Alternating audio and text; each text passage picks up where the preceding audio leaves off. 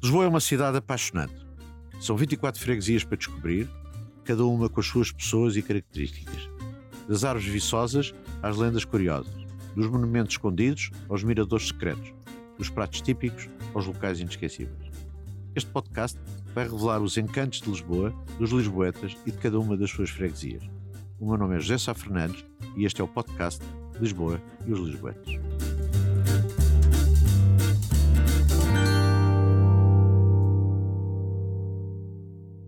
Olá, o meu nome é José Sá Fernandes. Há muitos anos, tenho 64 anos e há mais de 40 anos me dedico a passear em Lisboa e a conhecer a cidade. Este passeio que eu convido a fazer é na zona de Alcântara.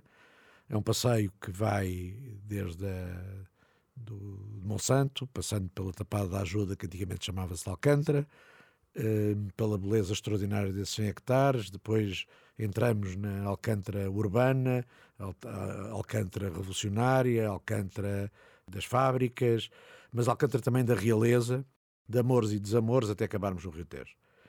Para este passeio absolutamente extraordinário, convidei o António Câmara, não só porque reside em Alcântara, mas porque o bisavô dele foi um dos diretores da Tapada da Ajuda, do ISA, porque uh, os seus familiares mais antigos tiveram grande intervenção na República, porque é um visionário, conhece muito bem o bairro e já imaginou este bairro ser um bairro do futuro, aproveitando as suas lojas, nomeadamente a drogaria do Sr. Antunes ou o café do Pedro Dias. Acabamos isto tudo com uma grande receita lisboeta e olhar para o Rio Tejo. E vamos a esta volta que espero que gostem. Vamos começar esta volta no Moinho do Penedo. O Moinho do Penedo situa-se em Monsanto, perto do Anfiteatro Caldo Amaral, e daqui podemos recordar um pouco o passado, fechando os olhos, porque nada era assim, exatamente por isto ser um moinho, eram tudo campos de cereais até os meados do século XIX, havia mais de 75 moinhos aqui. Lembremos que Monsanto só é plantado a partir de 1937, e portanto até lá há uma longa história que vai desde a pré-história até os dias de hoje, mas vamos fixando nesta parte é olhar para o Rio Tejo para perceber que é aqui que nasce Lisboa, nasce Lisboa por causa do rio e por ter uma situação uh, absolutamente extraordinária. Assim pensaram os fenícios, os romanos e todos que por aqui passaram.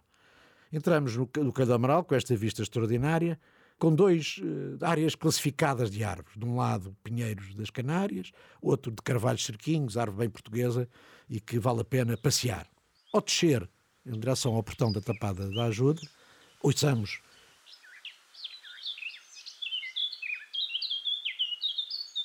Há vários pássaros, há mais de 60 pássaros que passeiam por aqui ou que voam por aqui, mas há um específico, que é a Tontinegra do Barreto, não confundia com outras, aliás, só o nome Tontinegra faz-nos lembrar uma coisa meio idiota, mas não é, porque de facto tem um som, tem um, um cantar absolutamente divino.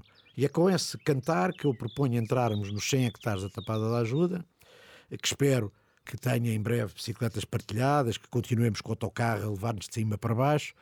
E este sítio, Tapada Ajuda, existe há muitos anos, como Tapada. Tapada de sítio de caça, onde havia javalis, onde havia vários uh, animais e pássaros para a realeza caçar. Este sítio foi depois escola agrícola, em 1852, e depois uh, nasceu já na República o Instituto Superior de Agronomia.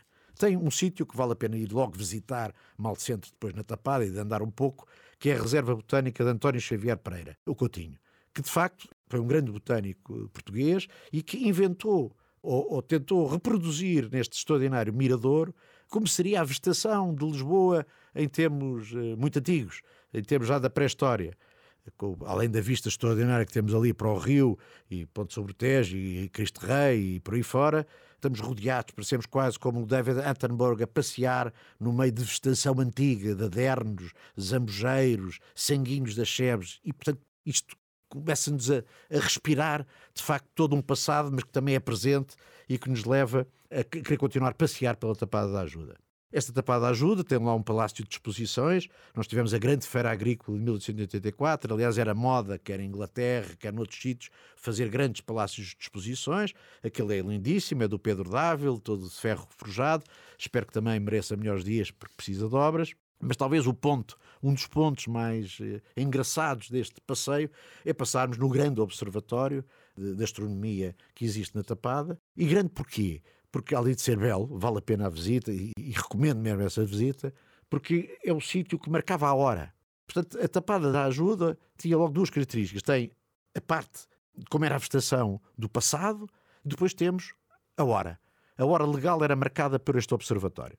Hoje em dia, a hora legal é marcada por um relógio que existe ali ao pé do Castré, mas durante anos, o meridiano de Lisboa passava por aqui, portanto, uma coisa ilusória, que passa por aqui exatamente pelo observatório, é ele que marcava a hora de Lisboa.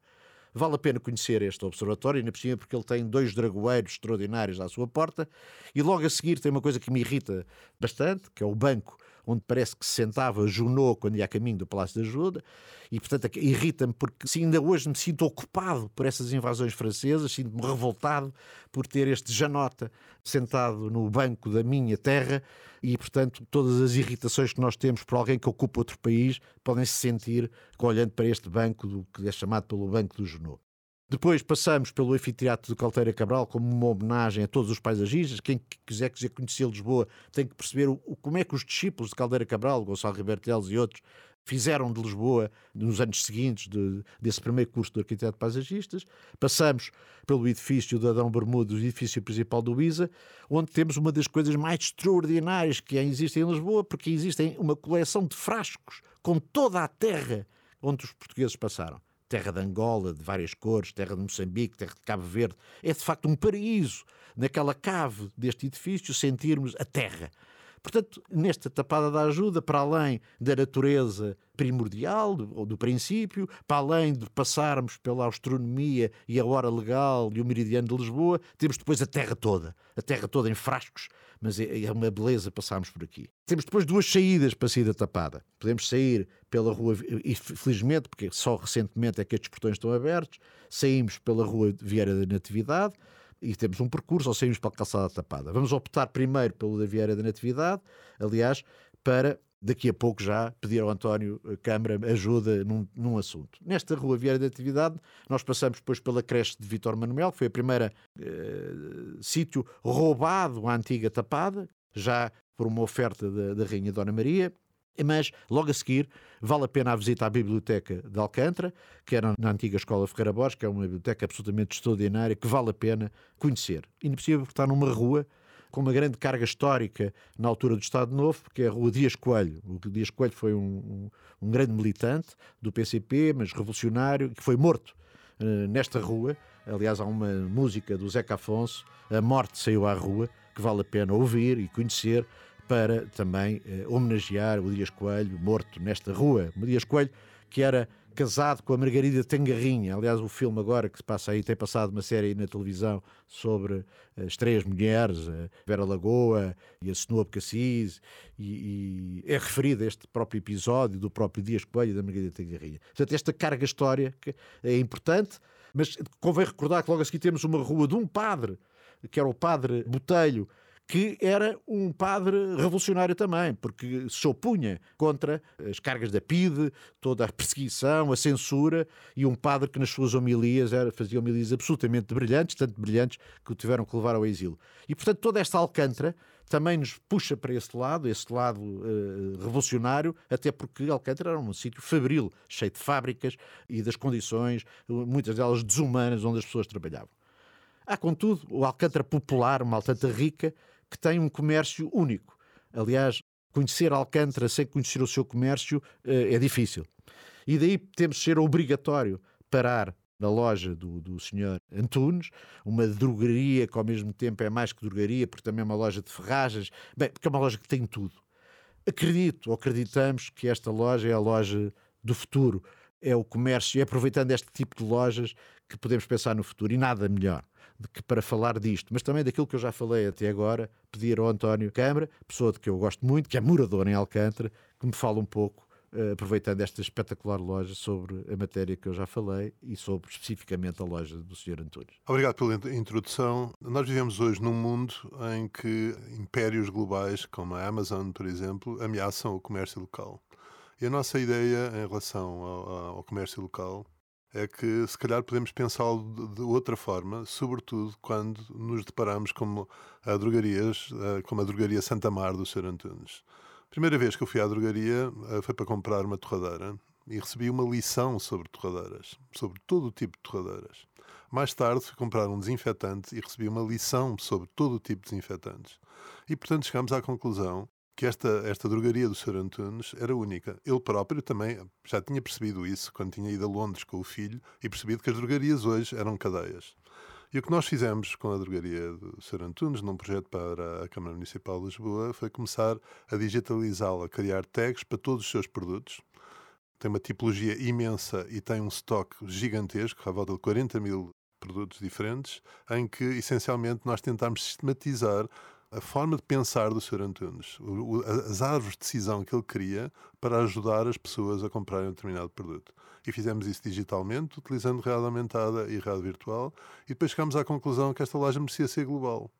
E para ser global, nós tínhamos que permitir às pessoas a visita, a visita da loja, uma visita virtual, e ao mesmo tempo a interagirem com o Sr. Antunes. Algo que, obviamente, é impossível, porque o Sr. Antunes é uma pessoa e nós esperamos que esta loja tenha um, um, sucesso retumbante. E para isso o que fizemos, com a ajuda dele e começámos a fazer, foi criar um ser artificial, exatamente como o Sr. Antunes, reproduzindo os modelos de decisão que ele tem e falando em 44 línguas. Nós, neste momento, temos a parte digital, a parte aumentada e rádio virtual prontas. Nós já mostramos em alguns uh, eventos, mas toda esta última componente nós esperamos que, quando estiver concluída, seja um exemplo, de forma que muitas outras lojas locais que nós temos em, em Lisboa, nomeadamente, e que merecem ser globais, efetivamente sejam, e dessa forma nós continuemos a proteção do nosso comércio local, que é essencial para a textura que nós temos nas nossas cidades, e neste caso em Lisboa e, e, no bairro que eu vivo, em Alcântara. No fundo, isto é tudo ao contrário, quer dizer, em vez de estarmos a pensar que é do global para o local, é pensar que o local é que vai ser global. E de facto, esta ideia, que é absolutamente genial, do António Câmara e também da Susana Carvalho, que no fundo tiveram neste projeto, espero que se concretize, porque eu acredito mesmo nisto, mesmo incluindo para o jornalismo. Começar o jornalismo outra claro. vez dentro do bairro e, e falar do bairro para fora para o mundo. No fundo, era como o António dizia há uns tempos: pá, isto é, isto, esta loja vai ser conhecida no mundo inteiro. Uh, todos os produtos estão tagados, aquelas lições que teve das torradeiras, etc., são coisas que nós podemos ter de, de outra maneira. Se calhar ah. vale a pena ir à loja do Sr. Antunes, mesmo que seja por meios digitais. Vale é sempre assim. a pena ir à loja do Sr. Antunes. Exatamente. Ora bem, perto da loja do Sr. Antunes, depois há outra história. O Sr. Antunes é um contador de histórias, portanto vale a pena lá ir. Mas logo ali temos uma igreja de São Pedro em Alcântara, e porquê é que é São Pedro Académico? É que ela veio de Alfama. Quando houve o terremoto, a igreja de São Pedro foi destruída e então o Orago voltou, foi para Alcântara. E chama-se em Alcântara, para não se confundir com São Pedro de Alcântara, que é um convento. Isto de Lisboa é de facto absolutamente misteriosa e ainda por cima com esta troca de nomes toda. Por aqui podemos ir, passando pelo Mercado Rosa Agulhas ou Calvário. Mas voltamos atrás e por outro segundo caminho que eu tinha proposto à saída da Tapada da Ajuda, Tapada da Ajuda, aliás, essa saída, eh, que é a saída principal da, da Tapada da Ajuda, ou do Instituto Superior de Agronomia, tem uma vinha de um lado, que é absolutamente extraordinária. Aliás, há duas vinhas, uma aqui e outra que vamos contar no outro programa. Para além da vinha, o Instituto de Agronomia eh, faz aguardente e trabalha o azeite, nomeadamente com provas de azeite o que é uma, uma referência a toda esta ligação de Lisboa a esta matéria, porque se Lisboa tinha os jambojeiros, há um olival absolutamente espetacular na Tapada da Ajuda e é o sítio onde se prova, se fazem-se provas cegas de azeite, onde se escolhe o azeite. As pessoas não têm ideia que isso acontece também no azeite, mas vale a pena conhecer. Essa de saída pode-se ir pela Rua Jau. A Rua Jau é uma das ruas mais extraordinárias em termos de árvores, porque é uma rua bem arborizada, com lódons, aliás, uma das árvores características da cidade de Lisboa, muito embora não seja uma árvore portuguesa, mas está completamente introduzida cá. E essa Rua Jau faz-nos lembrar quem foi Jau. Jau era o criado de Luís Camões. Aliás, é a única rua mesmo que tem uma, um escravo como, como nome e tem esta curiosidade ou esta particularidade é que essa rua uh, acabará num hotel absolutamente extraordinário do homem que tinha as roças em São Tomé e Príncipe e portanto as coisas estranhamente ficam ligadas desta maneira que era o Palácio Valflor e que portanto uh, uh, não, não nos interessa porque no meio do caminho temos um jardim de bairro um, um, jardim que foi muito introduzido nos fins do século XIX, que era uma espécie de square, como diziam os ingleses, e que nós temos em vários sítios. São todos a partir do século XIX que eles são feitos, fins do século XIX, temos o Príncipe Real num lado, mas falamos deste, que é o Jardim Avelar Brotero. O Avelar Brotero era uma figura era um botânico, foi talvez o primeiro grande botânico português que fez a flora lusitana. O segundo grande botânico foi aquele que eu já falei da Reserva Botânica, o Xavier Pereira Coutinho. E, e já agora também aproveito, porque na Biblioteca da Alcântara podem ver, talvez a grande coleção de botânica foi lançada agora uh, com a Capital Verde. Temos o, a maior coleção de botânica que se fez em Portugal, a seguir estes dois grandes monstros da botânica. O Alvar Brutero tem uma curiosidade, é que Brutero é um nome inventado por ele, quando ele foge para Paris, Brutero quer dizer amante dos mortais, ele foge porquê? Para ajudar um amigo que tem ali uma rua ao lado, que é o Filinto Elísio, que também é um nome que não existe, porque ele não se chamava Filinto Elísio, era um padre, tinha outro nome, e apesar de ser padre, parece que era muito amigo da irmã da Marquesa da Alorna. Passear em Alcântara, como se vê, é extraordinário, mas podia ser ainda melhor se tivéssemos muito menos carros nos passeios, eh, mas espero, aliás, como a própria Junta de Freguesia vem reclamando, que haja dois grandes parques de estacionamento para pormos a lata toda dos residentes debaixo de terra e eh, tudo isto ligado leva-nos por essas ruas fora até ao café. O café uh, Alcântara, eu nunca soube o nome do café, mas agora para esta volta tive que decorar, é o café do Pedro, isso eu sabia, mas o café chama-se Café Dias, porque é do Pedro Dias. Este é o café que tem jazz, que tem histórias e que eu fiz-lhe o desafio ao Pedro pelo cozinhar o grande prato uh, de Lisboa. O prato mais chique de Lisboa é as perdizes à moda do convento de Alcântara. E ele vai descozinhar isto também num sítio mágico de Alcântara, que é o sítio do grupo de excursionista Os 31 de Santa Amaro. Isto antes de irmos à Capela de Santa Amaro e às árvores mais antigas de Lisboa, eu aproveito aqui este pedaço para perguntar ao António Câmara, bem, ir ao café, ir ao café do Pedro Dias. O café é basicamente o ponto de reunião do bairro. Às segundas-feiras há poesia, às quintas há, há jazz, há alguns outros dias há documentários e é aquele local onde nós vamos uh, ao pequeno almoço, ao almoço, ao lanche, ao jantar. É verdadeiramente é o centro, é o café. E é daqui que nós vamos até a Capela de Santa Amaro. Santa Amaro é um santo do século V ou VI e, é o santo que cura as fraturas dos braços e das pernas. Portanto, é um santo que era muito querido na zona. Aliás, havia uma grande romaria que era chamada Romaria dos Pinhões, nunca soube bem porquê. Mas nessa capela de Santa Amaro, que é uma capela que parece redonda, mas lá por dentro, ver-se pelas portas, ela tem sete lados. É lindíssima, forrada com os azulejos, que tudo do século XVI. Mas a mim o que me impressiona muito neste contexto botânico, vamos assim dizer que temos vindo a falar, é que as, as árvores mais antigas de Lisboa estão ali. As oliveiras que rodeiam a Capela de Santa Mar são as árvores mais antigas de Lisboa, têm cerca de 500 anos. As pessoas às vezes têm a ideia que há árvores milenares. Bom, em Lisboa, as árvores mais antigas são estas, aquelas oliveiras. Mas depois de descer, descer a, a, as escadinhas de Santa Amaro até cá abaixo, ao Carris, lembrarmos aqueles autocarros que havia. Eu pendurei-me várias vezes em autocarros que tinham uma porta atrás, pendurei-me também nos elétricos e toda essa aventura de locomoção que eu tive em Lisboa, eh, o Museu de Carris, a mim e a muita gente, traz de imensas memórias mas talvez das memórias mais extraordinárias e uma das dúvidas mais interessantes em Lisboa é onde é que era o ramalhete dos maias? Eu defendo, muito embora a maior parte das pessoas ponham o ramalhete nas janelas verdes, eu acho que é mesmo o Palácio de Sabugosa. O Conde de Sabugosa era amigo do Bessa de Carós, fazia parte dos vencidos da vida. E se nós repararmos no interior desse palácio, e há fotografias para quem não puder lá ir, aquilo é o ramalhete. Aliás, é o Essa, quando estava a fazer os Maias, ia ler os Maias lá ao, seu amigo Conde de Sabugosa, e portanto eu acho que ali é que é o ramalhete. Mas pode não ser. Essa, Lisboa tem essa categoria de ter essas uh, histórias em todos os lados. E esta rua, que nos vai levar ao Largo do Calvário, aliás, é o Largo do Calvário é que dá o nome a isto tudo. Aquele houve um passo real que havia ali. Ele chama-se Calvário porque ao lado, em 1617, nasce o convento do Monte Calvário, e este convento do Monte Calvário que vai dar o nome a toda esta zona, porque ele tinha terrenos que iam até à Tapada. Aliás, a maior parte destes terrenos e do bairro do Calvário tinha um nome muito bonito. Tudo aquilo era a Quinta das Ninfas. E é por causa da Quinta das Ninfas que eu vou contar esta pequena história, passada mesmo ali no Passo Real do Calvário. Felizmente, nenhum dos Filipes esteve neste Passo Real, muito embora já existisse antes. O, o grande ocupante do, do Passo Real foi Dom João IV. Dom João IV viveu ali, morreu-lhe ali um filho, o Teodósio, e depois aconteceu um dos maiores romances, mais picarescos, mais uh, estranhos uh, da nossa vida social. É que Dom Pedro II, antes de ser Dom Pedro II, apaixonou-se pela mulher do seu irmão Dom Afonso VI. A paixão foi violentíssima. A Maria Francisca de Saboia fugiu e só volta com a anulação do casamento. E o Dom Afonso VI, o pobre do homem, foi ali desterrado para Sintra. e nunca mais soube nada de Dom Afonso VI, mas entretanto casaram-se, o Dom Pedro II, com esse amor que tinha pela Francisca de Saboia, casaram-se ali, à frente, junto da igreja de Convento das Flamengas, o convento mais antigo do Monte Calvário, e ali, quando morreu, Dom Pedro II quis depositar o seu coração, como um gesto de amor, foi ali que se casou com a sua paixão, eh, mas não nos podemos esquecer de toda esta trama entre irmãos, com a mesma mulher, e que eh, nos faz sentir, a pensar eh, como é, o, o que o amor faz, mas ao mesmo tempo também como a traição é tão injusta como aconteceu com Dom Afonso VI.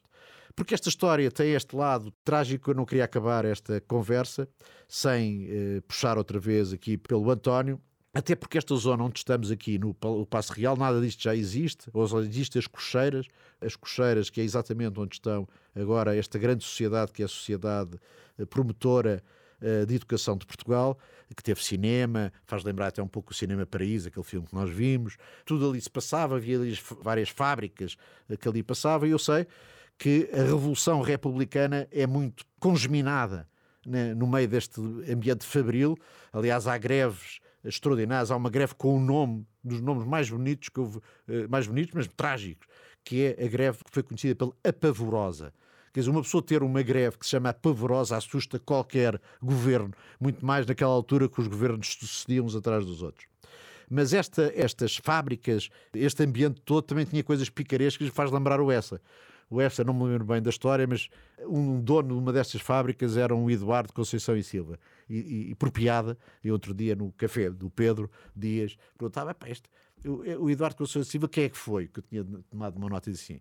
Não, pá, esse é o arquiteto. Não, não, esse Eduardo é o das bolachas. E de facto era o da fábrica das bolachas. Ali que a fábrica de bolachas, ou a fábrica de biscoitos, ou a fábrica de tecidos, ou a fábrica de fósforos. Em toda esta zona, mesmo junto ao rio. Era inimaginável numa Lisboa 2 que essas fábricas todas existissem com aquele enquadramento junto ao Rio Tejo. E acabamos conselhos ou convido-vos a irmos até ao Rio Tejo para respirarmos um pouco de alívio disto tudo e olharmos para este sítio maravilhoso. Mas pedia ao António para contar também um pouco das suas histórias familiares ligadas à República, porque parecem-me ser interessantes, porque ainda por cima houve aqui disputas entre republicanos e monárquicos na mesma família, ou no mesmo casal, segundo ouvi dizer. Bem, o meu avô António casou com a minha avó Francisca porque os pais congeminavam no andar em cima eram a, Manel Câmara e a Inocêncio Camacho Rodrigues, foram dois dos revolucionários. Muitas das cartas da altura são, são muito curiosas, porque revelam, por um lado, um enorme idealismo e, por outro lado, uma total ignorância sobre o que ia ser uh, governado. Aliás, a primeira reunião da República voltam-se para o meu bisavô Inocêncio, que era professor de matemática no liceu, e dizem: Inocêncio, tu ficas ministro das Finanças porque percebes de contas. uh, E basicamente eh, é muito curioso porque uh, o meu pai conheceu a minha mãe porque o uh, meu avô do lado materno era um monárquico que teve naquelas rixas na altura contra os republicanos, fugiu pela tapada da ajuda e bateu à porta da casa do diretor do ISA, que era o meu bisavô, que era republicano e que o acolheu. E depois, mais tarde, todos os anos, o meu avô, que vinha dos Açores, o meu avô Eugênio, vinha visitar e agradecer ao seu antigo diretor do, do, do ISA. E uma das vezes trouxe a minha mãe, conheceu o meu pai. e daí nasci eu, do, de uma, uma, família monárquica açoriana com uma família republicana uh, do continente. Portanto, estou a ver, quer dizer, acabar esta viagem com uma história real, verdadeira, com uma das personagens que foi concebida nesse amor, é uma coisa, depois do Junós e depois do Dom Pedro II e de outras histórias que foram aqui contadas, acho que teremos em beleza com este apontamento do António Câmara.